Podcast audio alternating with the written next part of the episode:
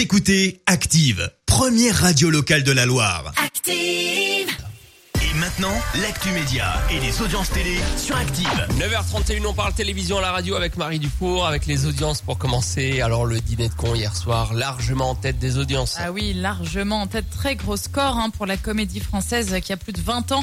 Elle a réuni 7,3 millions de téléspectateurs sur euh, TF1. C'est euh, largement plus que la dernière diffusion toujours sur TF1 il y a pratiquement deux ans. Loin derrière la série d'M6 autour des 3 millions et demi. En troisième position, France 3 avec un film américain, La Faille.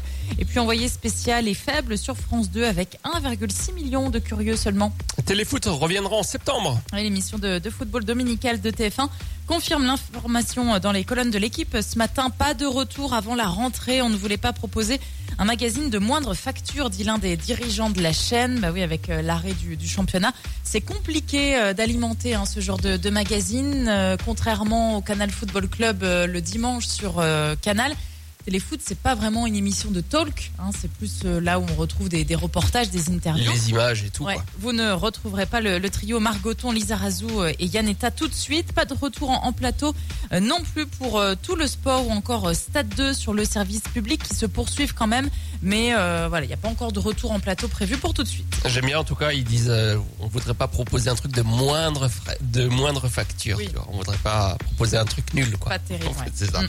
Puis le programme de ce soir et ce week-end Colanta est toujours en inédit mais raccourci sur euh, TF1 ce soir. Demain, rendez-vous sur France 2 pour la version confinée de l'Eurovision. Oui, ça devait être demain, euh, normalement, le, Ah le oui, concours. vrai. Les 41 artistes vont se produire depuis chez eux, mais sans compétition. Stéphane Bern va animer la version française. Et puis dimanche, retour des inédits de Zone Interdite sur M6 avec une euh, immersion au parc d'Astérix.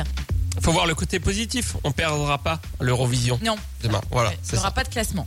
La suite des hits sur Active avec euh, Benny.